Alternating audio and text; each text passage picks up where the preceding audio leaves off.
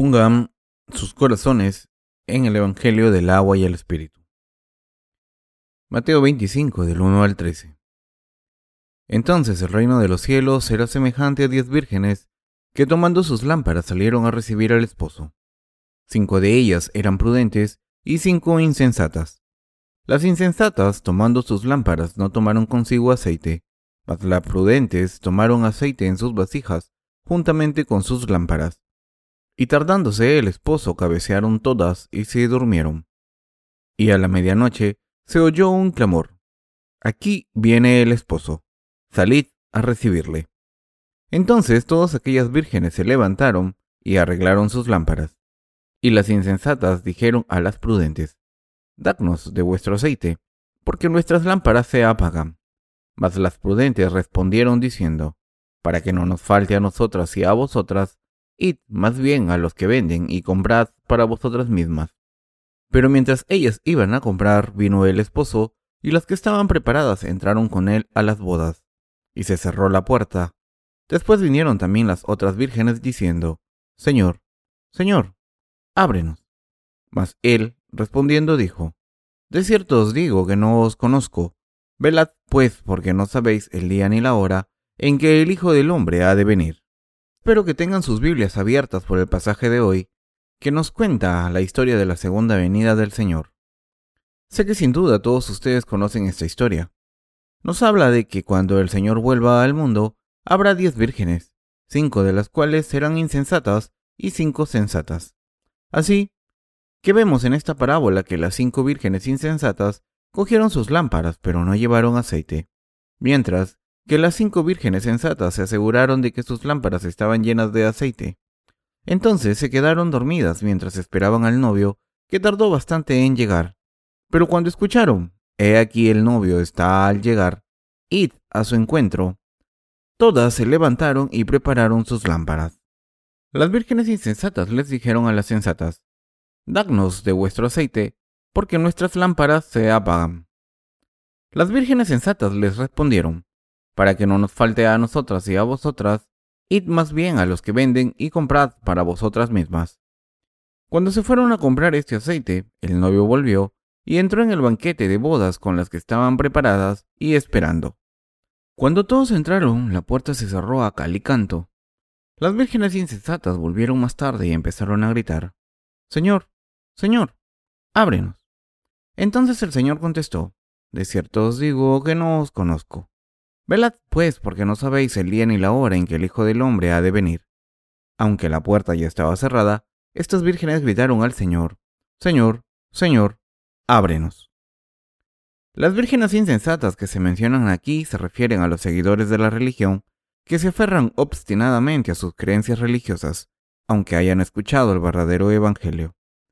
Siguen trabajando duro por esta fe falsa, así que vemos que salen a buscar aceite para sus lámparas pero cuando volvieron la puerta estaba cerrada, por lo que empezaron a gritar para que les abrieran, incluso después de que el Señor ya hubiese llegado y hubiese recibido a las vírgenes sensatas y la puerta del cielo estuviese cerrada a cal y canto.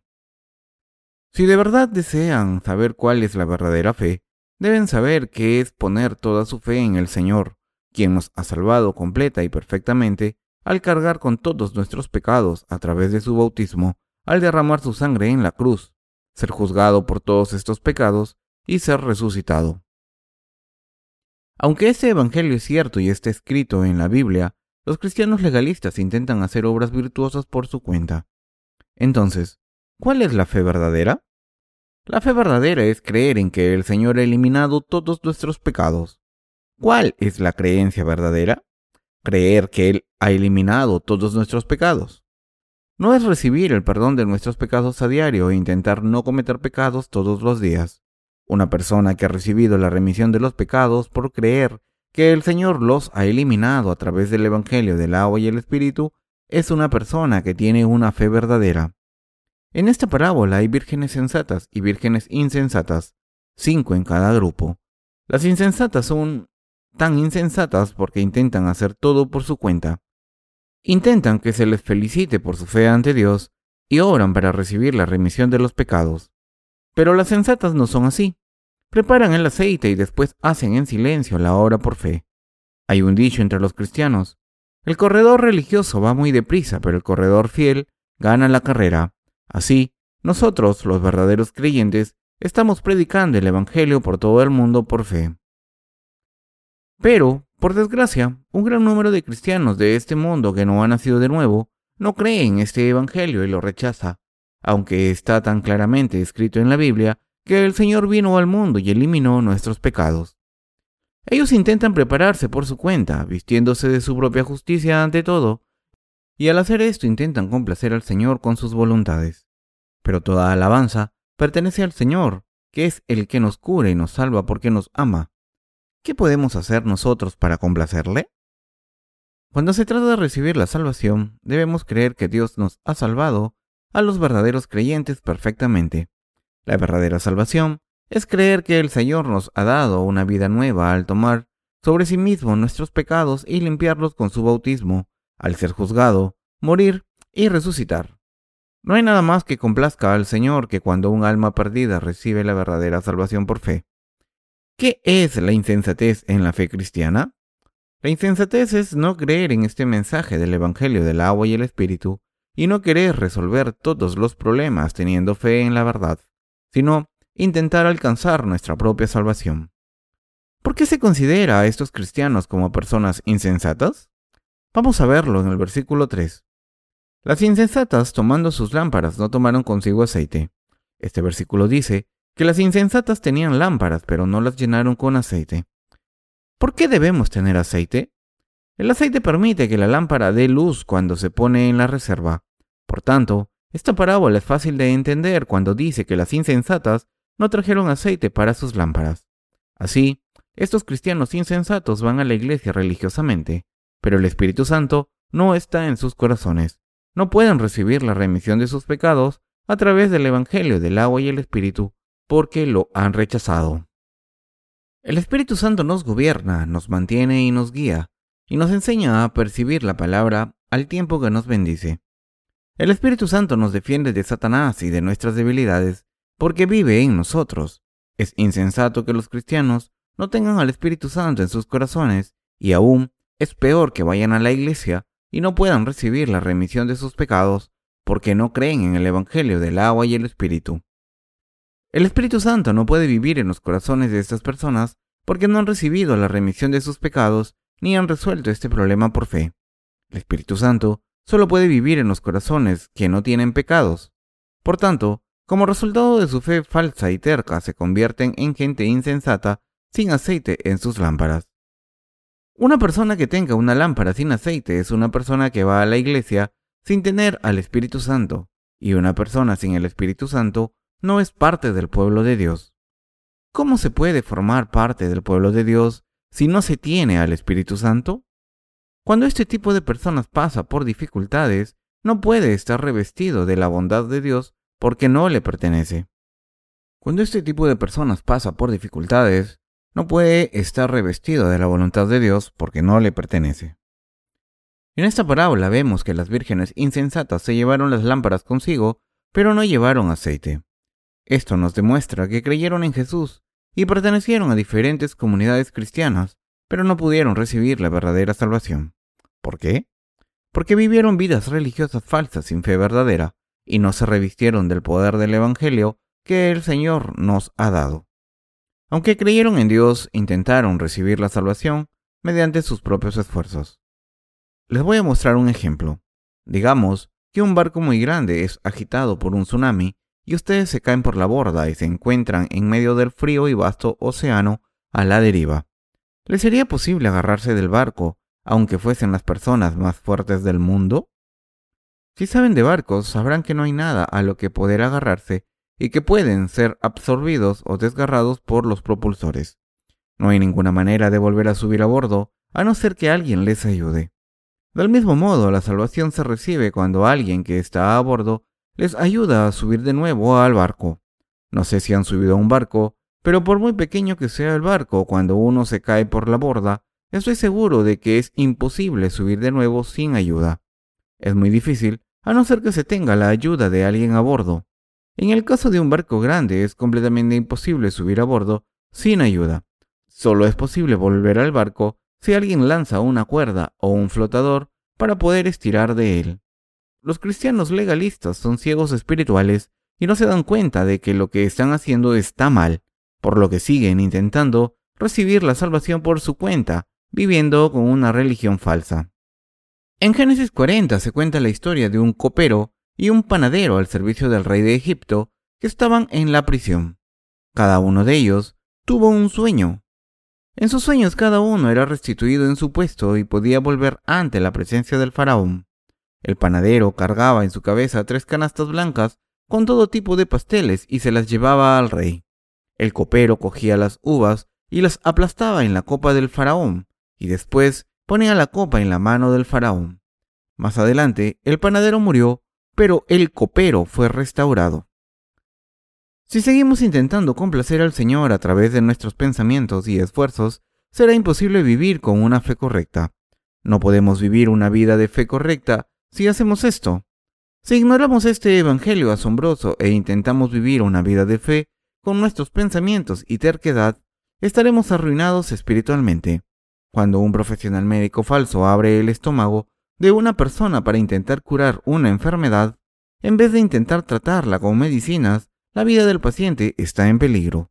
Del mismo modo, si los mentirosos que solo creen en la sangre de la cruz dicen que no tienen pecados y predican esta mentira, serán arruinados juntos con todos los que les escuchen. Debemos creer en la verdad bíblica de que el Señor nos ha salvado a través del agua y el Espíritu, y debemos reflexionar sobre estas preguntas de verdad creí en, el Evangelio del agua y el Espíritu? ¿O creí en Jesús pensando que podía recibir la remisión de mis pecados a través de la sangre de la cruz solamente? Debemos hacernos estas preguntas también. ¿Dónde estaba mi corazón? ¿Dónde lo tenía puesto? ¿Qué acepté? Si su corazón no creía en el Evangelio del agua y el Espíritu, y si este Evangelio no estaba en su corazón, no habían sido salvados todavía.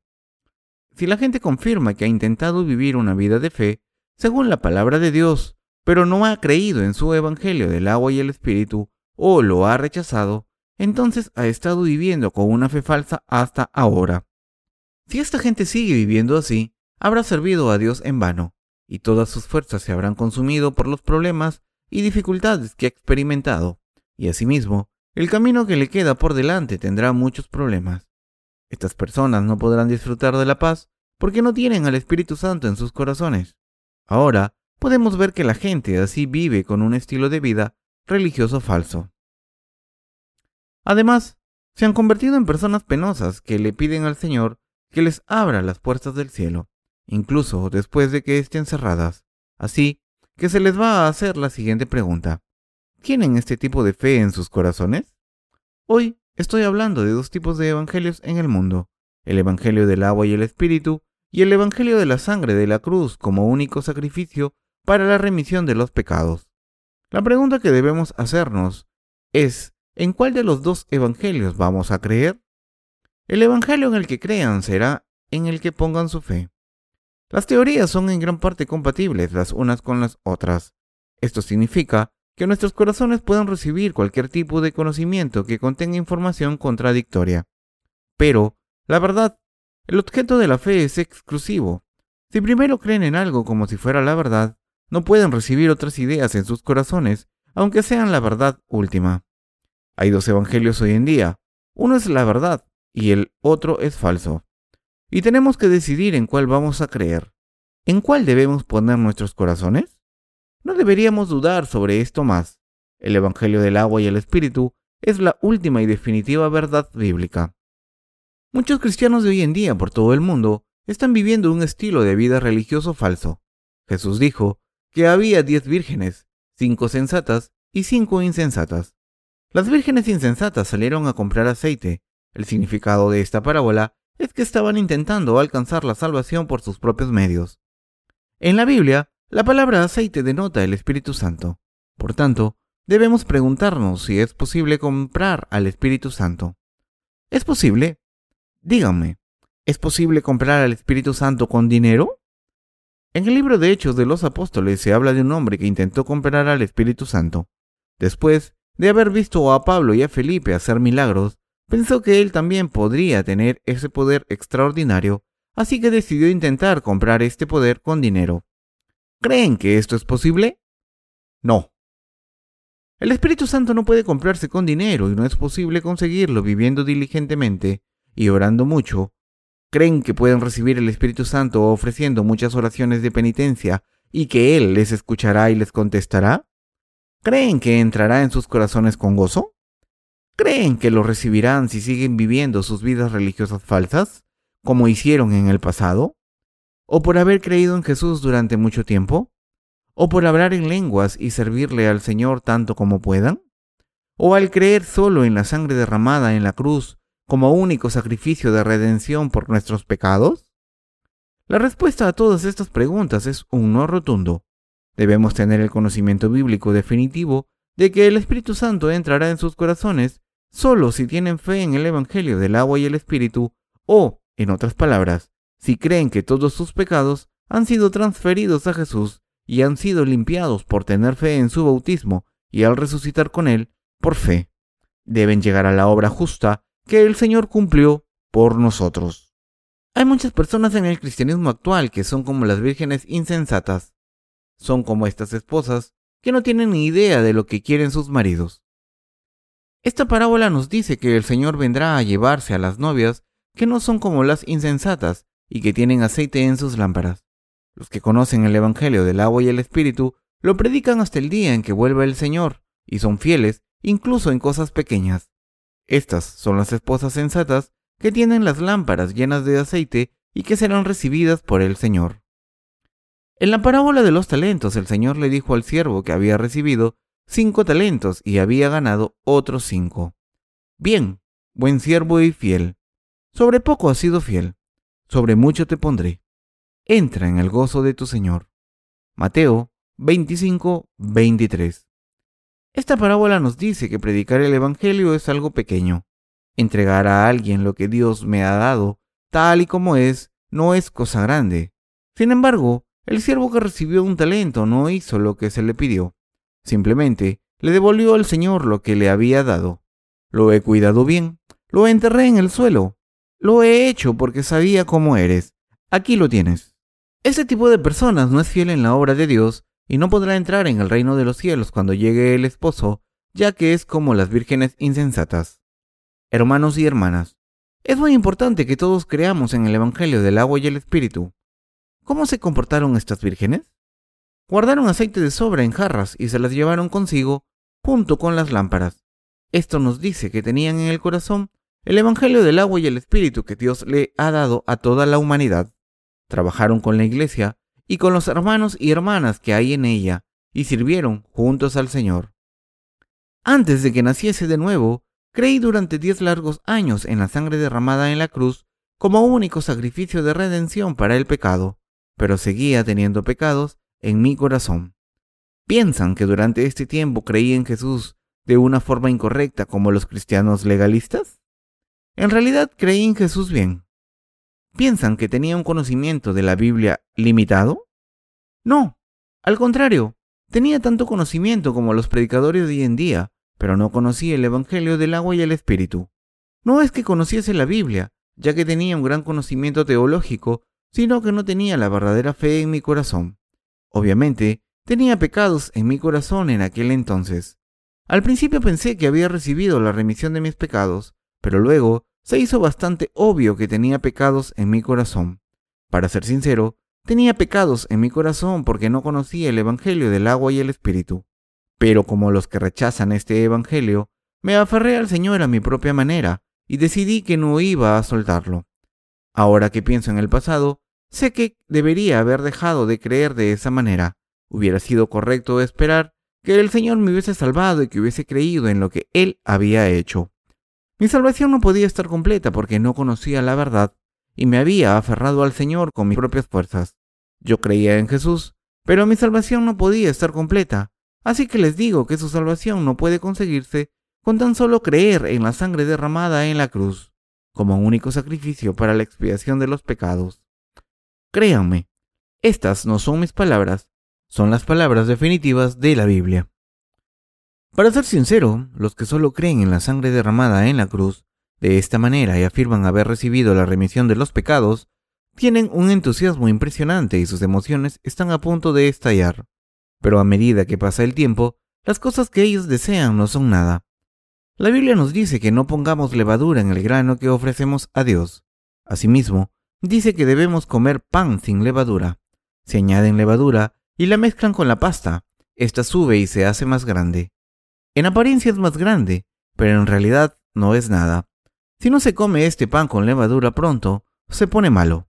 Debemos saber que Dios no acepta el pan que tiene levadura. Sin embargo, por otro lado, el pan sin levadura se conserva bien y no se pone malo con el tiempo. Esto se debe a que este pan no se pone malo fácilmente. Así que, como en este ejemplo yo pensaba que había creído en Jesús correctamente al creer solo en la sangre derramada en la cruz.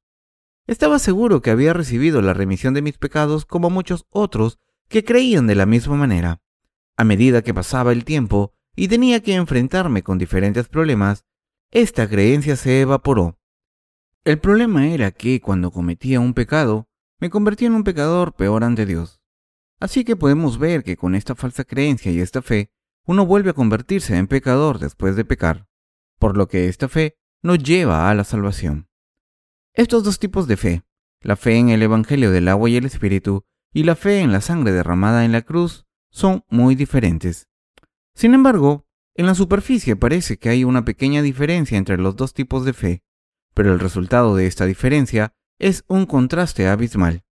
Del mismo modo en que no pueden ver a una persona que está delante de ustedes si ponen un trozo de papel delante de sus ojos, esta diferencia que parece pequeña entre los dos evangelios es en realidad una gran diferencia.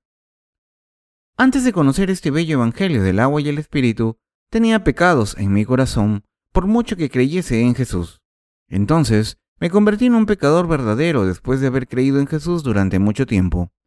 Yo, como muchos otros cristianos, había hablado en lenguas, tenido visiones, creado conmociones, había sido leal y hecho todo lo que tenía que hacer, pero desgraciadamente seguía siendo un pecador ante Dios. No podía evitar seguir siendo un pecador porque pecaba todos los días. Durante los primeros años como cristiano mi corazón estaba en paz cuando ofrecía oraciones de penitencia después de pecar.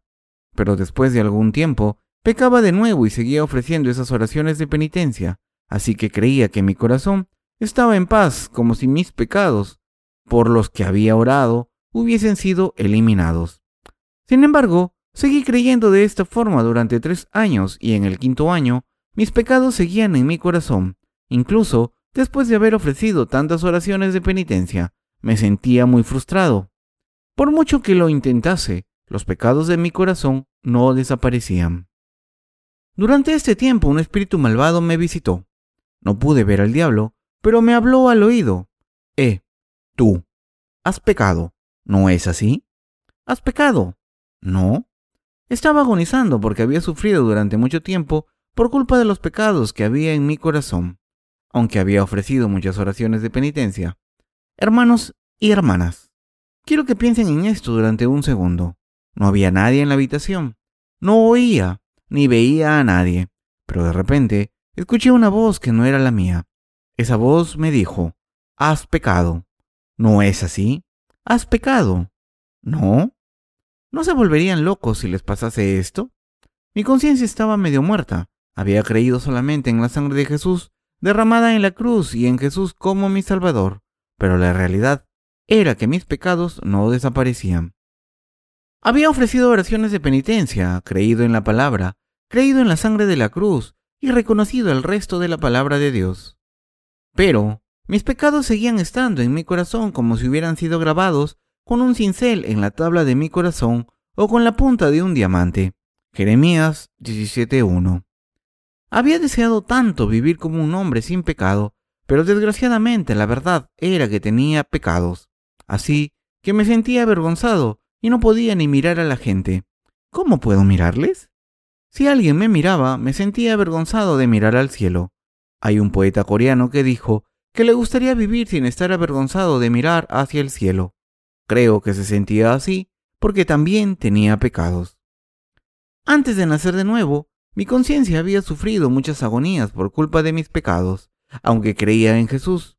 así que intenté hacer todo lo imaginable para poder resolver el problema del pecado. Incluso pensé en suicidarme. Gracias a esta experiencia, puedo decirles estas cosas. Puedo enseñarles a distinguir si su fe es correcta o no cuando intentan vivir sus vidas de fe con emoción y conmoción espiritual. También puedo decirles a los que tienen una fe legalista lo que significa creer en Dios y en el Evangelio del agua y el Espíritu. Les puedo decir que se entreguen a Dios y vivan con una fe correcta. Cuando no conocí el Evangelio del agua y el Espíritu tenía pecados en mi corazón. Sin embargo, cuando leí el siguiente pasaje, deja ahora, porque así conviene que cumplamos toda justicia, entonces le dejó. Mateo 3:15. Me di cuenta de esta obra poderosa y de las palabras de Jesús, quien había cumplido toda justicia en el río Jordán al ser bautizado.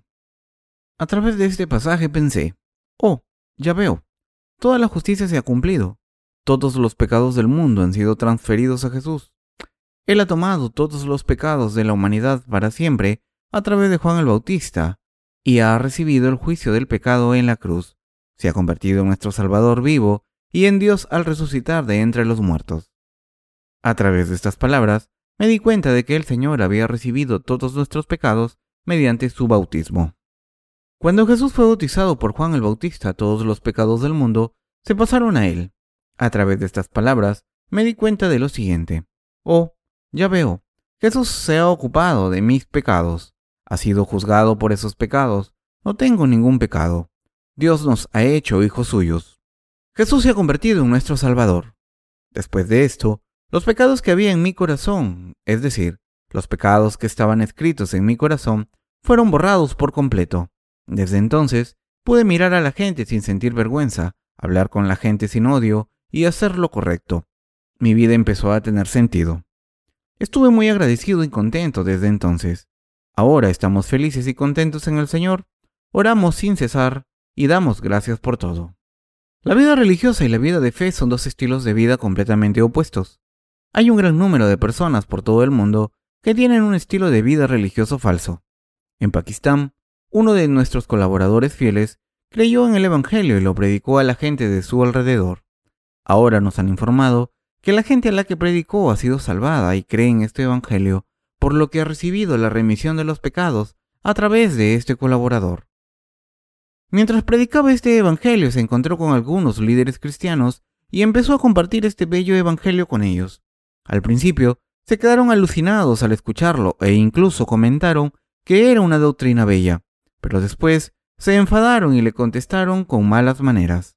Nuestro hermano, que estaba algo enfadado por sus palabras y su condescendencia, contestó, Este Evangelio del agua y el Espíritu no es una doctrina, es la verdad.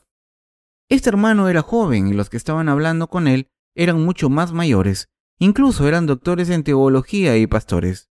Le dijeron a nuestro joven hermano, Tú no eres doctor y eres demasiado joven para tener un conocimiento sólido de la Biblia. ¿Cómo vas a enseñarnos tú la palabra? Él contestó, Soy joven y no tengo mucha educación, pero esta no es una doctrina cristiana. No es ninguna doctrina especial, es la verdad.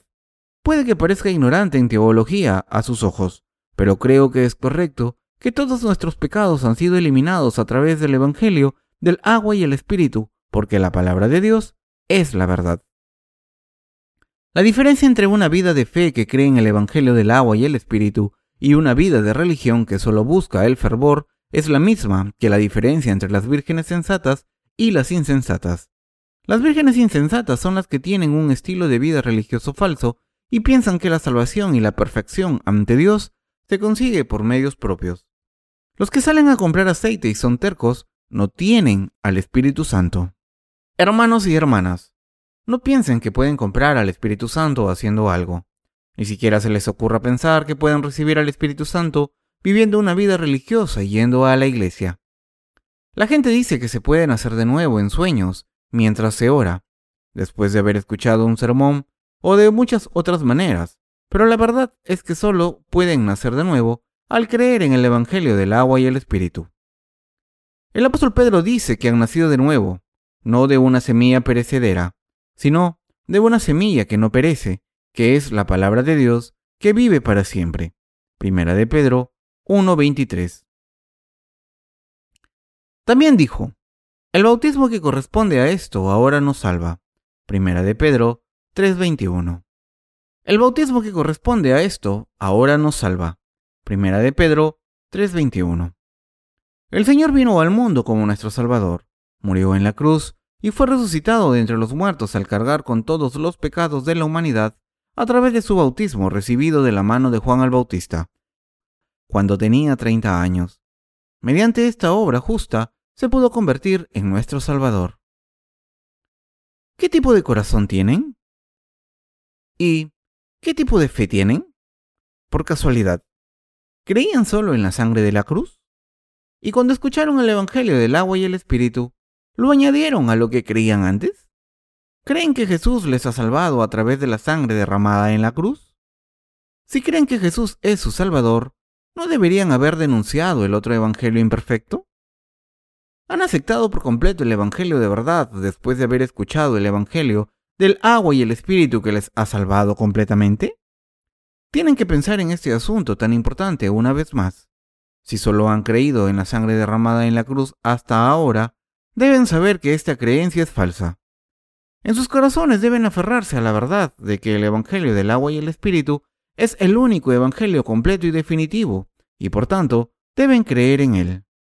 Está escrito en la Biblia, de modo que si alguno está en Cristo, nueva criatura es. Las cosas viejas pasaron, he aquí todas son hechas nuevas. Segunda de Corintios 5:17. Su vida religiosa falsa es una cosa vieja, y su vida de fe después de conocer el Evangelio del agua y el Espíritu es algo nuevo.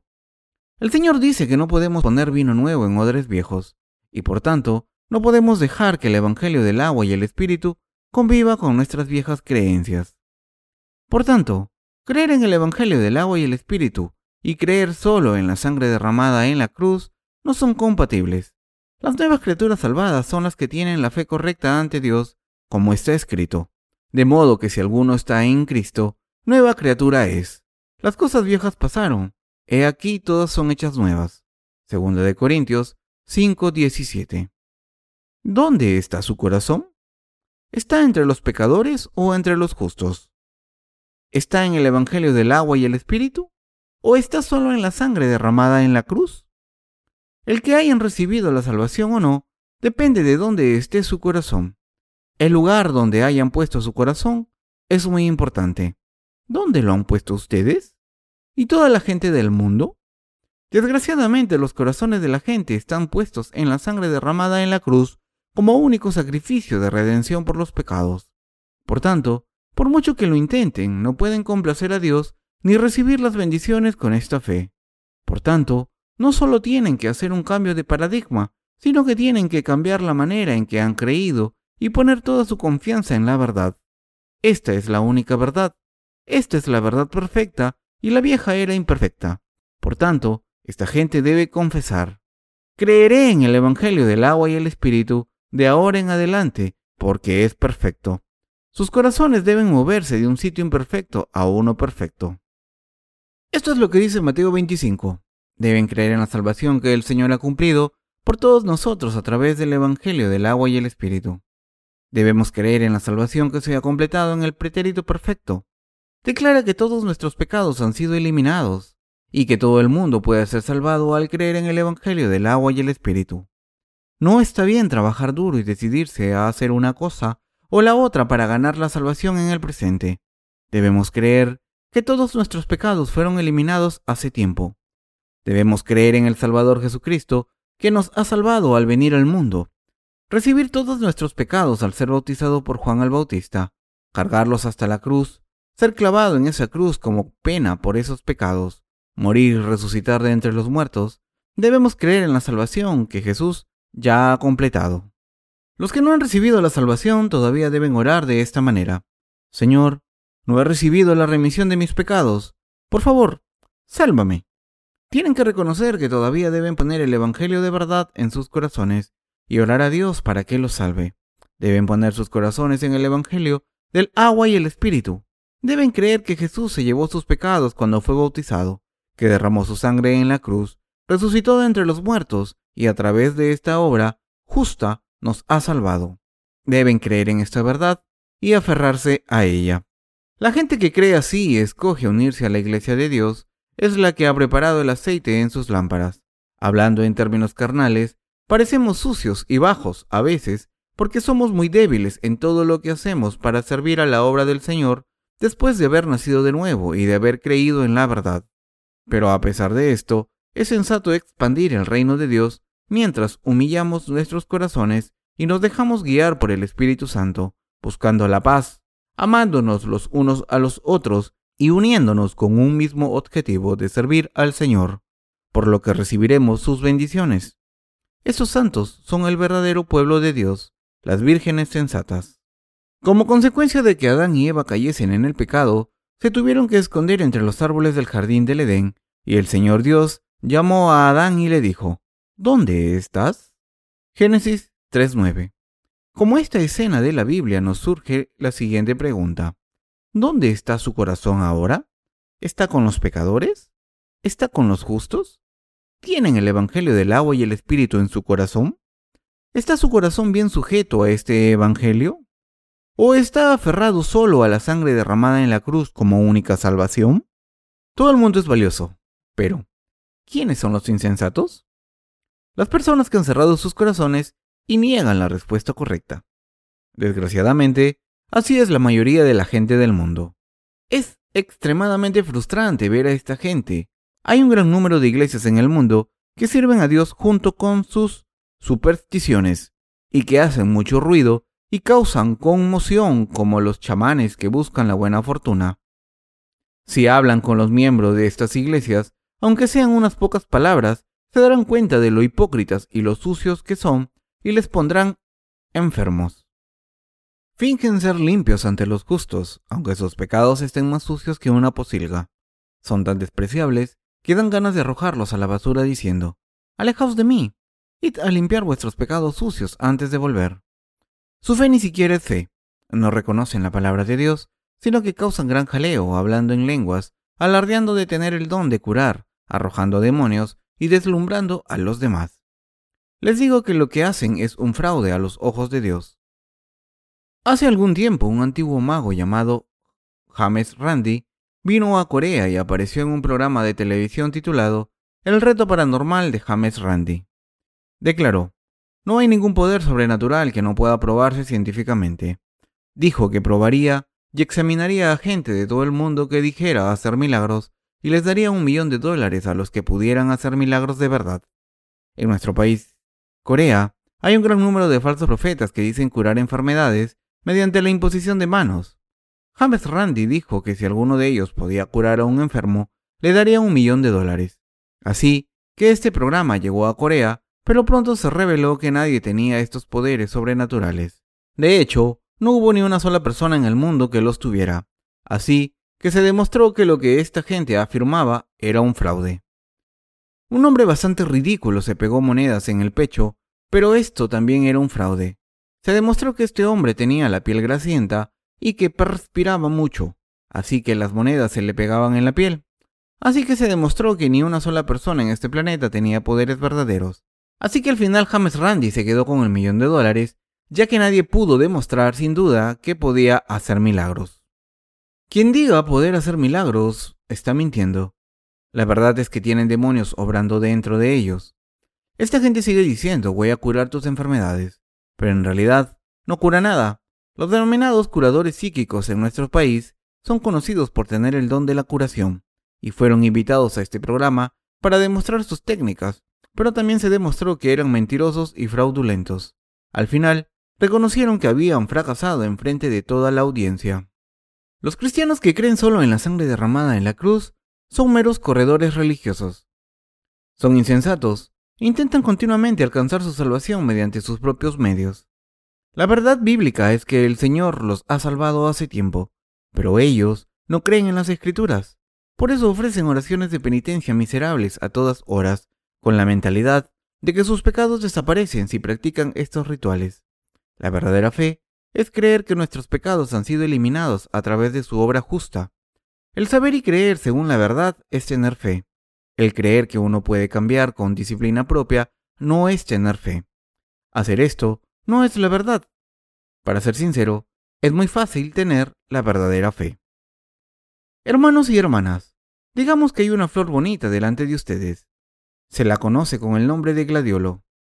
La fe consiste en averiguar que en realidad se llama gladiolo y aceptarla tal y como es. Esa flor se llama gladiolo.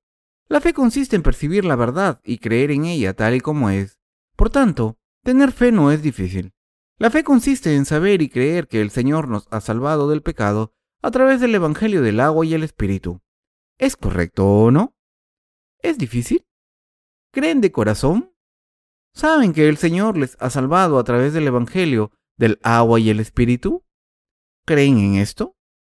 Si pretenden seguir al Señor deben negar sus pensamientos y deseos, pero aún así hay gente insensata que se aferra a su fe antigua.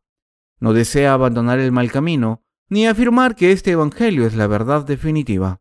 Después de escuchar esta verdad, se preguntan cómo es posible que hayan estado encerrados en este falso Evangelio y hayan creído de una manera incorrecta durante todo este tiempo.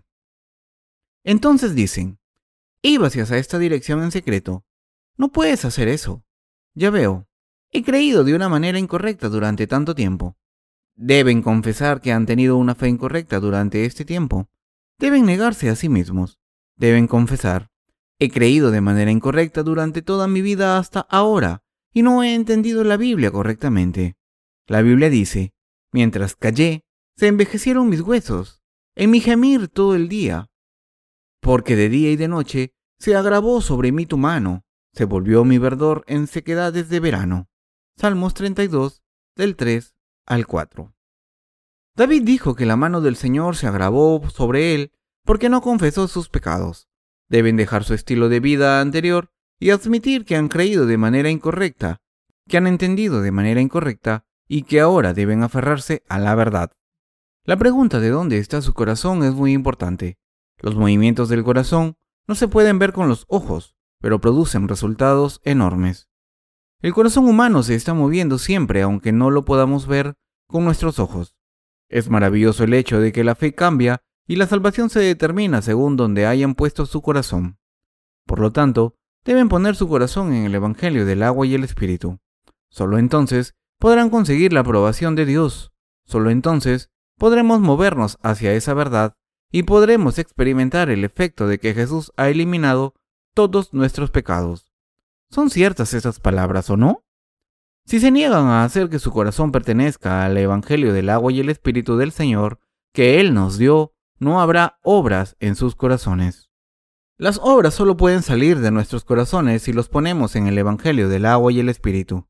El Señor cumple estas obras si nos decidimos a mover el corazón al Evangelio de la verdad confesando. Hasta ahora he creído de manera incorrecta, pero ahora voy a poner mi corazón en el Evangelio de la verdad. El Espíritu Santo entra en nuestros corazones de esta manera, aunque no tengamos ninguna sensación en nuestro corazón. Desde ese momento somos hijos de Dios. Esto es posible porque no tenemos pecados en nuestros corazones, ya que el Evangelio del agua y el Espíritu los ha eliminado. Yo voy a predicar el Evangelio por todo el mundo. Las iglesias y los cristianos de nuestro país también deben poner su corazón en el Evangelio del agua y el Espíritu. Hay más gente que conoce el Evangelio, pero no ha puesto su corazón en él. Pienso que es porque el Evangelio del agua y el Espíritu no les resulta conocido.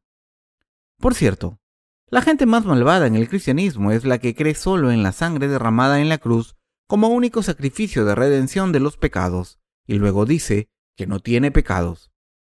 ¿Cómo es posible que sus pecados desaparezcan si solo creen en la sangre de la cruz? Dios dijo que una persona solo puede entrar en su reino, al nacer de nuevo, del Evangelio del agua y el Espíritu. El Señor dijo en 1 de Juan 5, Este es Jesucristo, que vino mediante agua y sangre, no mediante agua solamente, sino mediante agua y sangre, y el Espíritu, el agua y la sangre, y estos tres concuerdan. 1 de Juan 5, del 6 al 8. Dios Padre, el Hijo y el Espíritu Santo son un Dios. Dios Padre envió a su único Hijo al mundo, le pasó los pecados del mundo al hacer que fuese bautizado por Juan el Bautista, le hizo cargar con todos nuestros pecados, derramar su sangre de salvación como redención de esos pecados que debían ser juzgados, y lo resucitó de entre los muertos para que se convirtiera en nuestro verdadero Salvador y Dios. Jesucristo es su Dios de salvación y el mío, pero voy a seguir luchando contra todos los mentirosos del mundo que dicen que no tienen pecados, aunque solo crean en la sangre de la cruz. Insensatos. La historia del cristianismo tiene unos dos mil años. ¿Ha habido alguna persona, excluyendo a los miembros de la iglesia primitiva, que haya recibido la remisión de los pecados al creer solo en la sangre derramada en la cruz? Nunca, ni una sola. No ha habido nadie en el presente o el pasado que haya recibido la remisión de los pecados al creer solo en la sangre de la cruz. Solo, después de predicar el Evangelio del agua y el Espíritu por todo el mundo, la gente se ha levantado por primera vez afirmando estar sin pecado, con la fe correcta y una conciencia tranquila.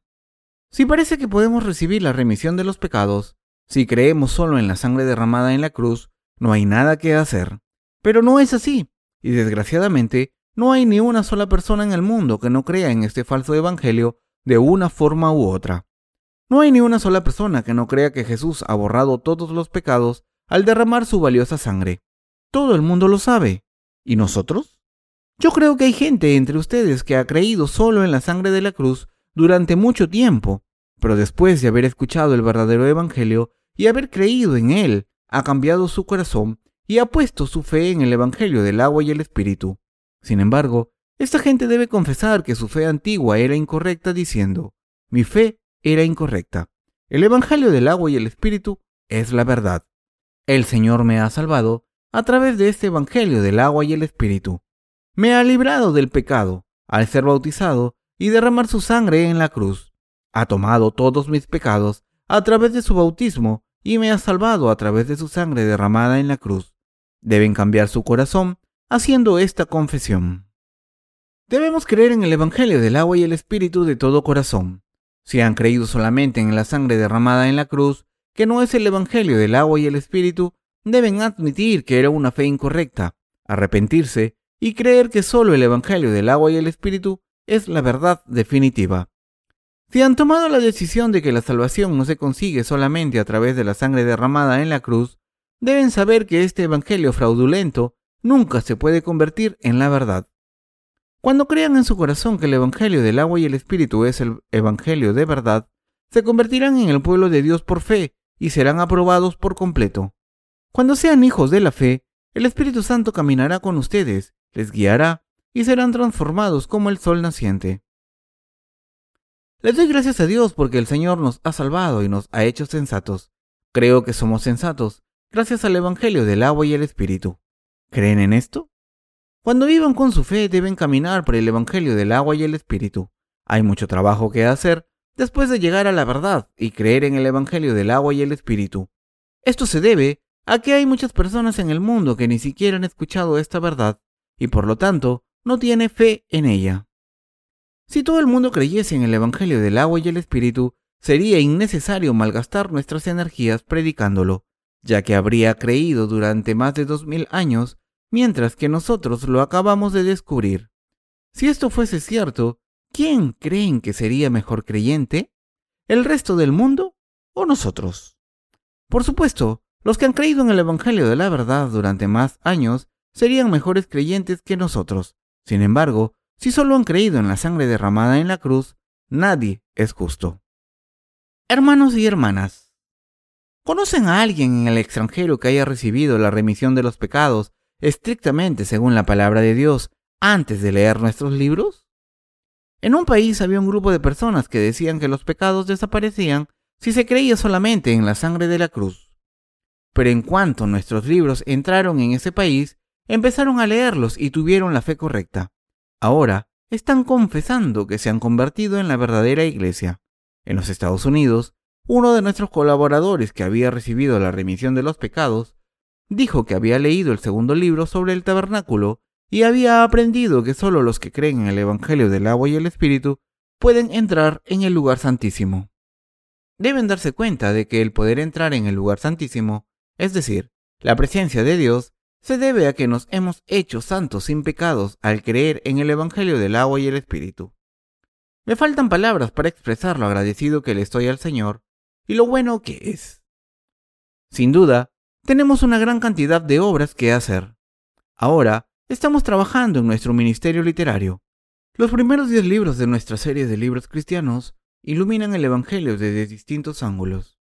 A partir del decimoprimer libro, publicaremos libros para el crecimiento espiritual de los que han nacido de nuevo, a través del Evangelio del agua y el Espíritu. Hemos hecho mucho trabajo hasta ahora. Sin embargo, la cosecha está lista y debemos recogerla, por lo que hay mucho trabajo que hacer. El conocimiento y la verdad se han predicado y desde ahora predicaremos el Evangelio del agua y el Espíritu de forma diferente. Es decir, a los que ya han leído nuestros libros. En ellos trataremos las siguientes preguntas. ¿Es su fe correcta o incorrecta? ¿Es incorrecto creer solamente en la sangre de la cruz como único sacrificio de redención por los pecados? Deben creer en la verdad bíblica definitiva del Evangelio del agua y el Espíritu. Así que pueden ver que hay mucho trabajo que hacer. Esta es una lección importante porque es tiempo de cosecha. Ahora es hora de unir nuestras fuerzas y nuestro dinero para la cosecha. Hermanos y hermanas, ¿creen de la misma manera? Dios les está llamando para que trabajen para Él. Cuando ponen su corazón en este Evangelio de verdad y se presentan ante Dios por fe, Él obrará en ustedes, les bendecirá y les confiará sus obras. Le doy gracias a Dios por hacernos sus obreros. Aleluya.